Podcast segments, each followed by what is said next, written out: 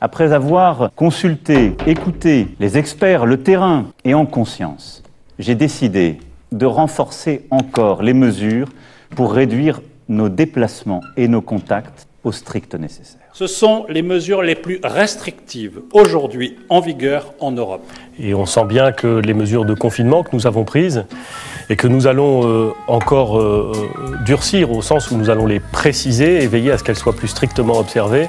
Le mot d'ordre est clair. Restez chez vous.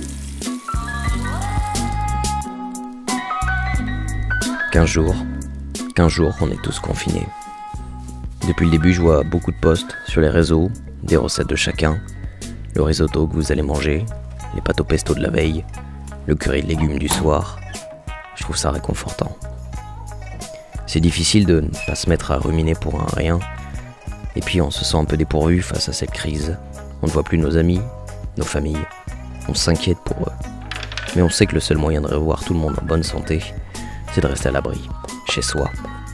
Alors on s'occupe, on se creuse la tête, on joue, on cuisine, on regarde Netflix, Arte, on range, on nettoie, on écoute des podcasts, on rattrape le temps perdu avec des amis qu'on n'a pas vus depuis longtemps, on reçoit les WhatsApp de nos parents, ils ne m'ont jamais autant envoyé de blagues, de montages photos, de vidéos. Chacun s'occupe à sa manière. Et c'est justement de ça dont je vais vous parler.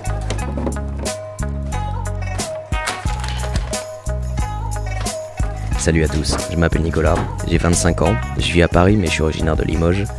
Et depuis deux semaines, je passe une partie de mes journées à essayer de comprendre comment tel ou tel objet de mon appartement a-t-il pu devenir ce qu'il est, ce qui semble invisible dans nos appartes, au plus commun de nos objets du quotidien, ceux qui font tellement partie des murs qu'on ne les remarque même plus. Ils sont là pourtant, ils ne bougent pas, on les égare parfois, mais on les retrouve toujours. Je vous présente mon quotidien dans un journal de bord un peu particulier Entrez, je vous en prie, je vous fais visiter.